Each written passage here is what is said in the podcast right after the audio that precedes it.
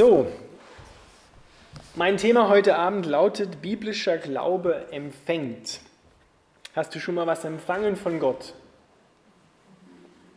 Ja, ja, doch, schon hin und wieder. Okay, super. Biblischer Glaube empfängt. Dazu habe ich euch zwei Bibelstellen einmal rausgesucht, die das, finde ich, sehr gut deutlich machen. Die hängen beide irgendwo miteinander zusammen, stehen aber an ganz unterschiedlichen Plätzen. Die eine Bibelstelle ist Markus 11, 24. Dort steht, alles, um was ihr betet und bittet, glaubt, dass ihr es empfangen habt und es wird euch werden. Alles, was ihr nun bittet und betet und bittet, glaubt, dass ihr es empfangen habt und es wird euch werden. Die zweite Bibelstelle, die kommen immer wieder mal vor, beide Hebräer 11.1, es ist aber der Glaube eine feste Zuversicht auf das, was man hofft und ein Nichtzweifeln an dem, was man nicht sieht. Die werde ich öfters noch zitieren, weil die versteht man beim ersten Lesen oder Hören wahrscheinlich kaum, außer man kennt sie und hat sie auswendig gelernt. Es ist aber der Glaube eine feste Zuversicht auf das, was man hofft und ein Nichtzweifeln an dem, was man nicht sieht. Aber kommen wir zunächst einmal zur Bibelstelle Markus 11, 24. Der Glaube ist der Schlüssel für die Christen, damit wir alles empfangen können, was Jesus am Kreuz erworben und vollbracht hat. Ich sage es nochmal, der Glaube ist der Schlüssel, durch den wir alles empfangen, wer Jesus ist und was er uns schenken will, was er am Kreuz für uns erworben und freigesetzt hat.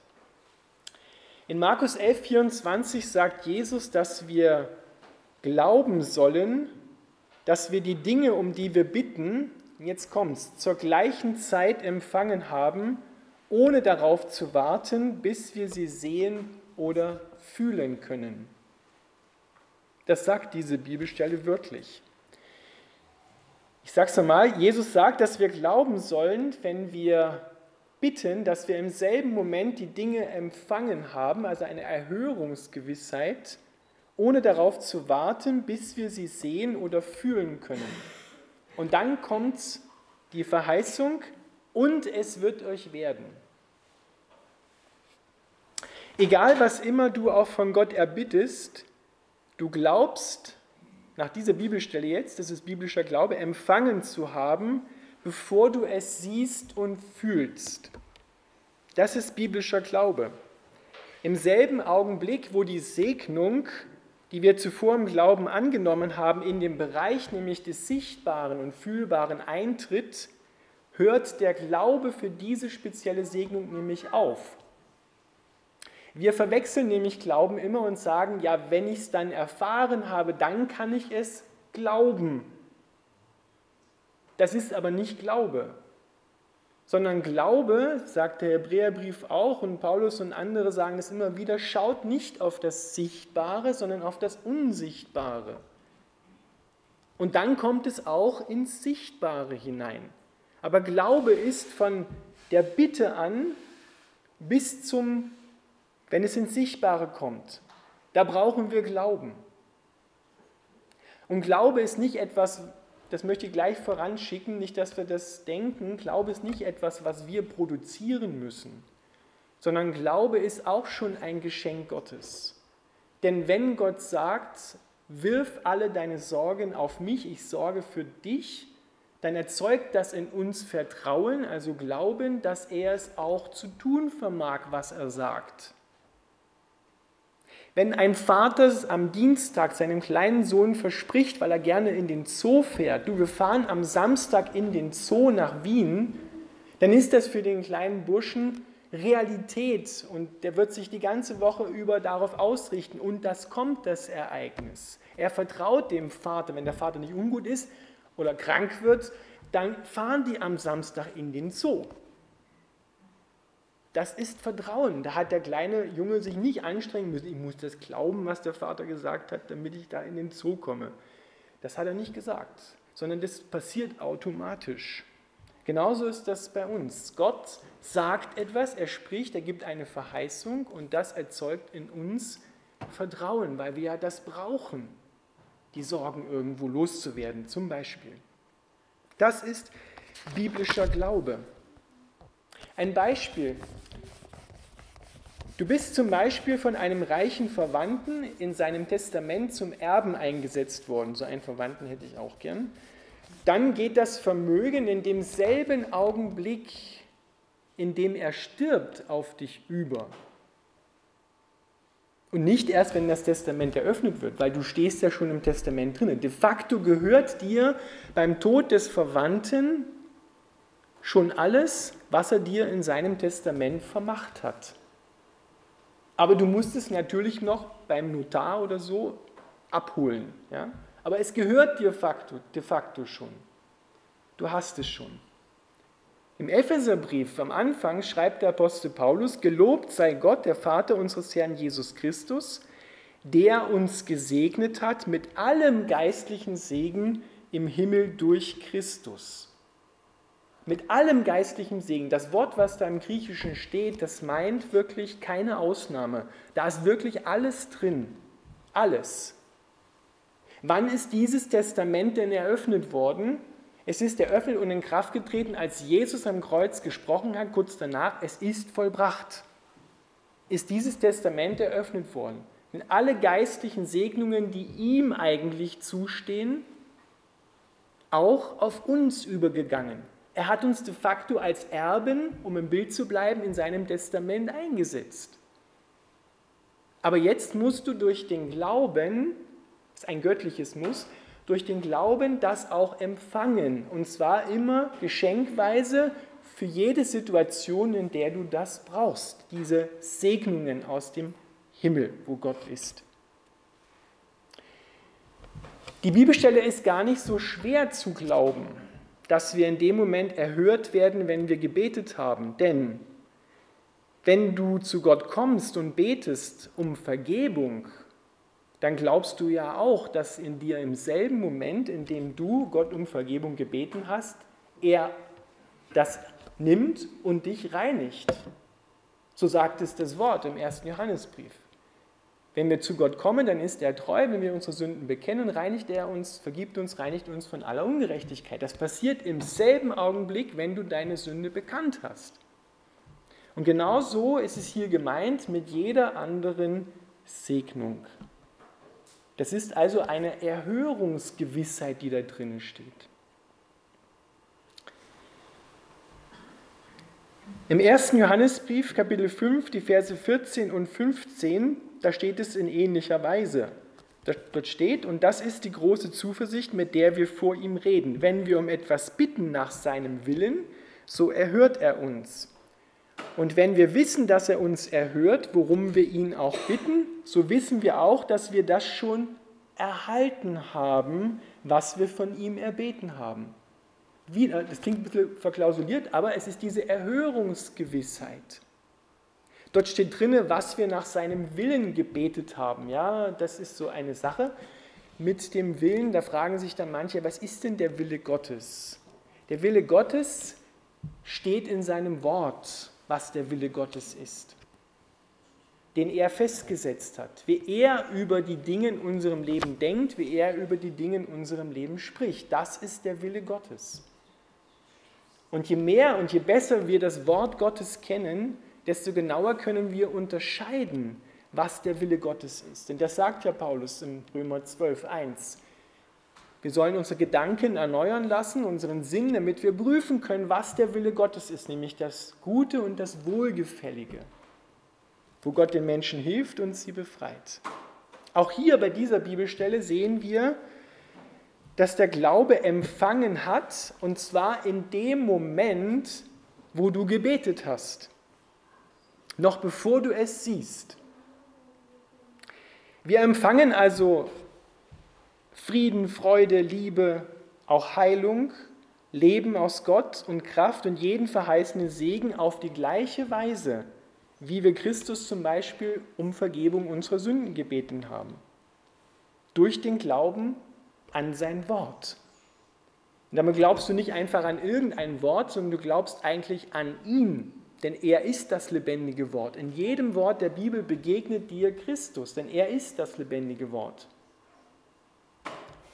Die zehn Aussätzigen in Lukas 17, die hatten bereits ihre Heilung im Glauben empfangen, als sie sich auf den Weg zu den Priestern machten.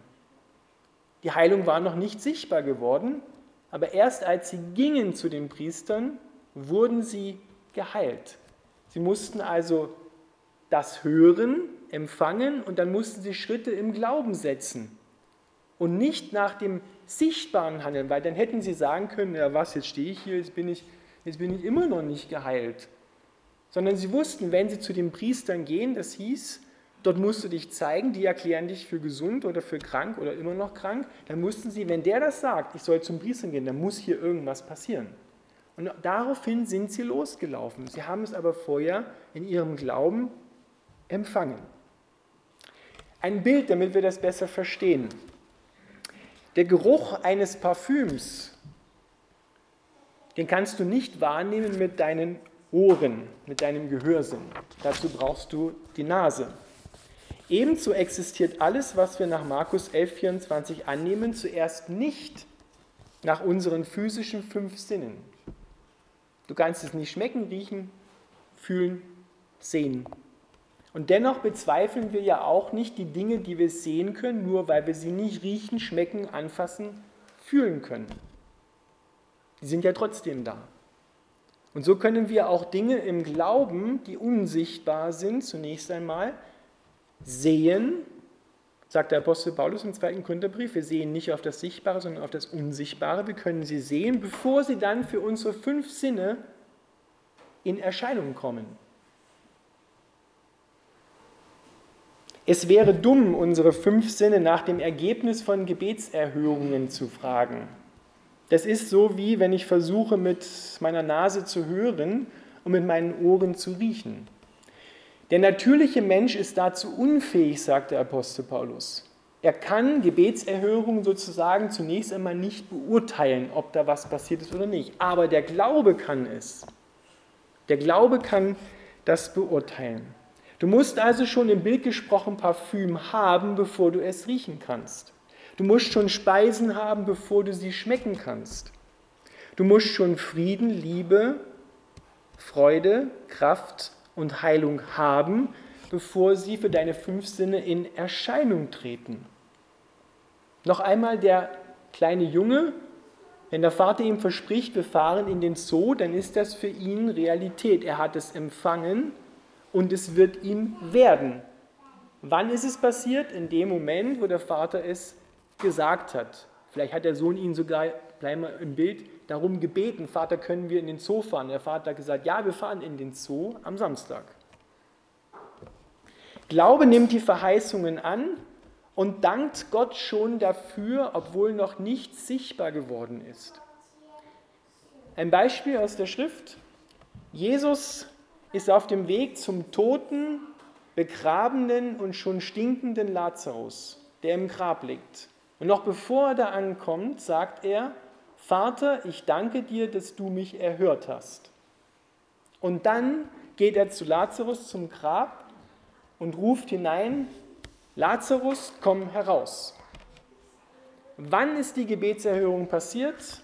In dem Moment, wo Jesus den Vater gebeten hat, ihm Kraft zu geben, Lazarus von den Toten aufzuwecken.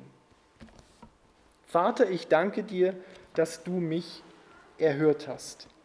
Hier wird deutlich, dass wir ohne weiteres vor der Änderung zum Beispiel unseres Gesundheitszustandes, wenn wir um Heilung beten, an die Erhörung unseres Gebets sehr wohl glauben und zu Jesus sagen können, ich danke dir, dass du mich erhört hast. Dann beten wir gemäß dem Wort aus Markus 11, 24, Hebräer 11, 1, 1. Johannes 5 oder andere Bibelstellen. In der Zwischenzeit vom Erhören unseres Gebetes, bis es sichtbar wird, bleiben wir bei dem Thema Heilung, bis die Heilung durch ist, müssen wir, sagt der Hebräerbrief, manchmal, nicht immer, aber teilweise oft, ausharren. Dort werden wir im Glauben bewährt. Wieder ein Bild, damit wir das besser verstehen. Es ist wie ein Bauer, der Samen in den Boden hineinbringt. Er muss das Aussehen des Samens zu, einer, zu einem Akt der Vergangenheit machen, damit er Ernte sehen kann. Wenn er jetzt aber immer überprüfen will, ob schon was gewachsen ist, dann würde er de facto den Samen immer ausbuddeln müssen und gucken, ob was da ist, dann würde er den Samen umbringen. Er würde nichts wachsen. Dann schaut er nämlich nicht auf das Unsichtbare, auf Gott und auf seine Treue, dass Gott das Wort einlöst, sondern er schaut auf das Sichtbare, auf die Symptome und sagt, immer noch nichts, dann kann Gott de facto irgendwann, sagt man das dann vielleicht auch, nicht treu sein, wenn das nicht durchgekommen ist. Der Same muss im Boden bleiben und er muss Zeit haben, dass er dort aufgehen kann. Aber er geht auf. Weil in jedem Samen ist die Information drin, die er braucht, um aufzuwachsen. Genauso sagt Gott, kommt kein Wort, das er ausgesendet hat, leer zu ihm zurück. Wir glauben also, dass Gott uns bereits gegeben hat, worum wir ihn gebeten haben. Wir danken ihm und preisen ihn für das, was er mir ge gegeben hat und es wird, Gott wird es in Erscheinung treten lassen. Das ist seine Aufgabe. Meine Aufgabe ist es zu glauben, zu empfangen, dass Gott treu ist und dass er das tun wird. Wir empfangen also die Segnungen in zweierlei Gestalt. Zuerst in ihrer unsichtbaren Gestalt und dann in ihrer sichtbaren materiellen Gestalt. Zuerst im Bereich des Glaubens und dann im Bereich auch der natürlichen fünf Sinne. Hebräer 11 wird von Abraham erzählt, der musste glauben und sehr, sehr lange ausharren, bevor er die Verheißung, die an ihn ergangen ist, gesehen hat. Und da wird gesagt, er schaute nicht auf das, Unsichtbar, auf das Sichtbare, er schaute nicht auf seinen Leib und schon den erstorbenen Leib seiner Frau Sarah, denn ihm ist ja verheißen worden, dass er noch ein Kind kriegt, den Isaak, sondern er schaute einzig und allein auf die Verheißung, die er schon im Glauben empfangen hatte. Und Gott hat es in Erscheinung treten lassen, auch wenn es bei ihm relativ lange gebraucht hat. Das Wort Gottes ist für unseren Glauben die einzige Grundlage, die wir haben, damit wir das empfangen, was Gott uns geben möchte. Und was gibt uns die Gewissheit, dass wir das Erbetene jetzt in dem Moment, wo wir gebetet haben, empfangen haben? Nicht, wenn es ins Sichtbare gekommen ist, die Antwort auf das Gebet sondern die Gewissheit, dass wir das Erbetene empfangen haben, schaut immer auf die Treue Gottes. Du hast es immer mit Gott zu tun. Wenn du immer auf die Antwort schaust, dann kannst du eine Weile warten und dann denkst du irgendwann eben, ja, da kommt nichts, also habe ich falsch geglaubt, ist Gott nicht gut, wir beide sind nicht gut oder ich bin alleine nicht gut, keine Ahnung. Aber du machst Gott dann irgendwann, sagst du, naja, das, das lassen wir mal sein stellt Gott vielleicht als Lügner hin. Also schauen wir, unsere Gewissheit geht Richtung Gott, weil er treu ist, weil er es gesagt hat. Deswegen haben wir es empfangen, weil es in seinem Wort drin steht. Und es gibt noch etwas, was uns zur Gewissheit wird. Vielleicht ist euch schon mal aufgefallen, dass viele Verheißungen im Wort Gottes in der Vergangenheitsform stehen. So sehr, Johannes 3:16, hat Gott die Welt geliebt, nicht liebt sie, sondern hat sie geliebt, dass er seinen einzigen Sohn gab, Vergangenheit, damit alle, die an ihn glauben, das ewige Leben haben und nicht verloren gehen. Vergangenheit. Ein weiteres Wort, Jesaja 53. Für wahr, er trug unsere Krankheiten und lud auf sich unsere Schmerzen. Beides mal Vergangenheit. Durch seine Wunden sind wir geheilt worden. Wieder Vergangenheit.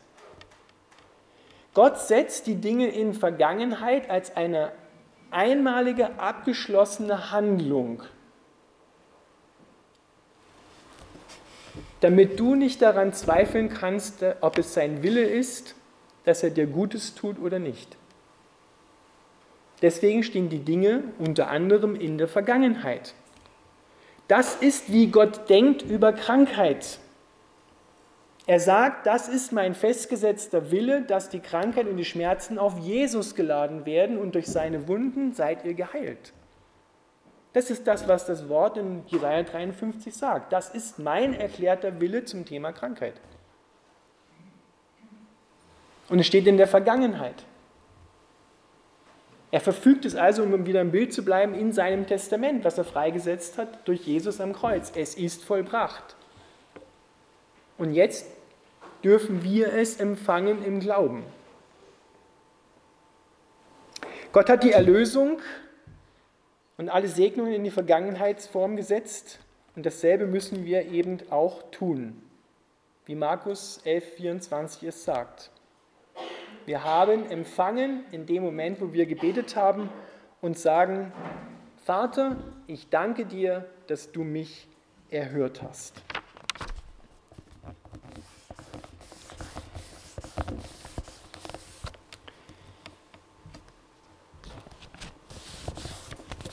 Das Bild nochmal vom, vom Bauern, der aussät, das ist wie unser Herzensboden, auf den Gott aussehen möchte. Und da muss der Same Gottes hineinfallen. Und dann können wir sagen, danke, dass du mich erhört hast. Dann ist der Same in unserem Boden gelandet. Und dort wird er das tun, wozu ihn Gott ausgesät hat. Das ist ein schönes Bild, wenn du betest um etwas, zum Beispiel du betest, du brauchst Frieden, dann gehst du zu Gott und sagst, Herr, in deinem Wort steht, du schenkst uns deinen Frieden, ich gebe euch Frieden, nicht wie, ich die Welt, wie die Welt gibt, sondern ich lasse euch meinen Frieden. Dann bittest du um diesen Frieden und dann kannst du gleich darauf sagen, danke Vater, dass du mich erhört hast. Und damit öffnest du dich und schaust auf die Treue Gottes, denn er hat es ja verheißen und er hat es auch gehört und jetzt hat Gott sozusagen Freiraum in deinem Herzen, das zu vollbringen, was sein Wort in dir hervorbringen soll, nämlich den Frieden Gottes. Und das ist das, wie wir alle Segnungen, die im Wort Gottes stehen, empfangen dürfen. Wir sagen nach dem Beten, danke Vater, dass du mich erhört hast. Und was machen wir, wenn es nicht gleich eintrifft? Dann müssen wir auf das Unsichtbare schauen und sagen, wie Jesus es auch gesagt hat, es steht geschrieben. Es steht geschrieben, selbst wenn die Krankheit noch nicht weg ist oder der Frieden sich noch nicht eingestellt hat oder die Liebe noch nicht da ist und die Furcht ist noch da, dann kannst du sagen, und das müssen wir auch sagen, es steht geschrieben, Furcht ist nicht in der Liebe, sondern die vollkommene Liebe treibt alle Furcht aus. Dieses Es steht geschrieben ist unglaublich wichtig, sich da in dem Bereich, wo du gerade kämpfst, ein paar Bibelworte auswendig zu lernen und zuzulegen. Denn, das, denn der Glaube kommt aus dem Sprechen des Wortes Gottes, aus dem Hören des Wortes Gottes. Und so bringst du selber, sprichst du dir selber Gottes Wort zu und dein Herz fängt wieder an zu glauben und schaust dabei auf das Unsichtbare. Und das kann manchmal richtig krass auseinandergehen. Wenn du, wenn du merkst in der Situation, da können die Symptome oder die Umstände können so krass sein, dass du denkst, das Wort Gottes ist nicht wahr. Und dann musst du aber aufstehen, im Glauben aufstehen und sagen, danke Vater, du hast mich erhört und es steht geschrieben so lange, bis das Wort Gottes in dir umgesetzt worden ist, bis Gott es in dir erfüllt hat in deinem Leben. Und er ist treu, der es verheißen hat, er wird es auch tun, auch wenn es manchmal länger braucht. Das ist das, was, was Gott von uns erwartet, was er von uns möchte, dass wir diesen Glauben haben. Denn das Wort Gottes sagt, ohne Glauben kannst du Gott nicht gefallen. Da kannst du Butzelbäume machen, da kannst du auf und niedrig springen. Du wirst es nicht empfangen, wenn du nicht glaubst. Du musst Gott glauben, dass er gut ist, dass er treu ist und dass er sein Wort an dir erfüllt. Und du musst sein Wort in den Mund nehmen. Denn Paulus sagt, das ist ein ganz wichtiger Grundsatz, wer mit dem Mund bekennt, dass Jesus der Herr ist und mit dem Herzen glaubt, dass er von den Toten auferweckt hat, der wird gerettet. Also beides muss zusammenkommen. Der Glaube in deinem Herzen und deine Lippen müssen es bekennen.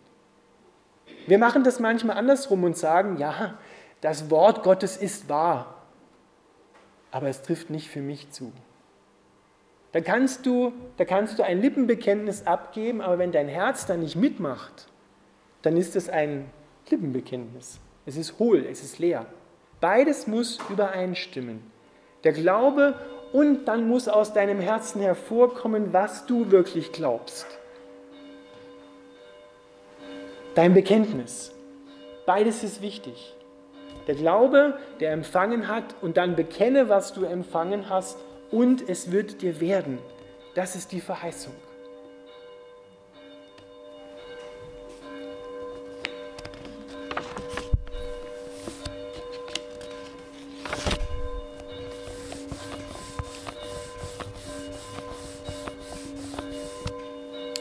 Unsere Aufgabe besteht also darin, um das abzuschließen, im Einklang mit dem Wort Gottes zu leben und dasselbe zu sprechen, wie Gott spricht. Da steht nämlich im Hebräerbrief, Hebräer 3.1, da steht, dass wir im übertragenen Sinn jetzt, dass wir dasselbe sprechen wie Gott. Das ist eigentlich Glaube mal ganz einfach übersetzt. Dasselbe sprechen, wie Gott spricht. Wenn Gott sagt, die Krankheit und die Schmerzen wandern zu Jesus am Kreuz, er hat sie auf sich geladen und durch seine Wunden bin ich geheilt, dann ist das, wie Gott über deine Krankheit denkt und was er verfügt hat. Und genau so müssen wir auch sprechen. Dasselbe sprechen wie Gott und ihm vertrauen, dass er das Wort, was er in uns ausgesät hat, dann auch zur Erfüllung bringt und es aufgeht. Das ist biblischer Glaube. Biblischer Glaube empfängt in dem Moment, wo du gebetet hast, die Gebetserhörung, also eine Erhörungsgewissheit. Der Vater hat es gehört, er hat dich erhört und du hast empfangen, worum du gebeten hast und der Vater wird es in deinem Herzen zum Vorschein bringen. Du kannst sagen, danke Vater, dass du mich erhört hast und dann harrst du aus, wie lange es auch immer braucht und bleibst dabei und sagst, es steht geschrieben, genau das habe ich empfangen, es steht geschrieben, wie Gott über die Dinge denkt und es wird dir werden. Amen.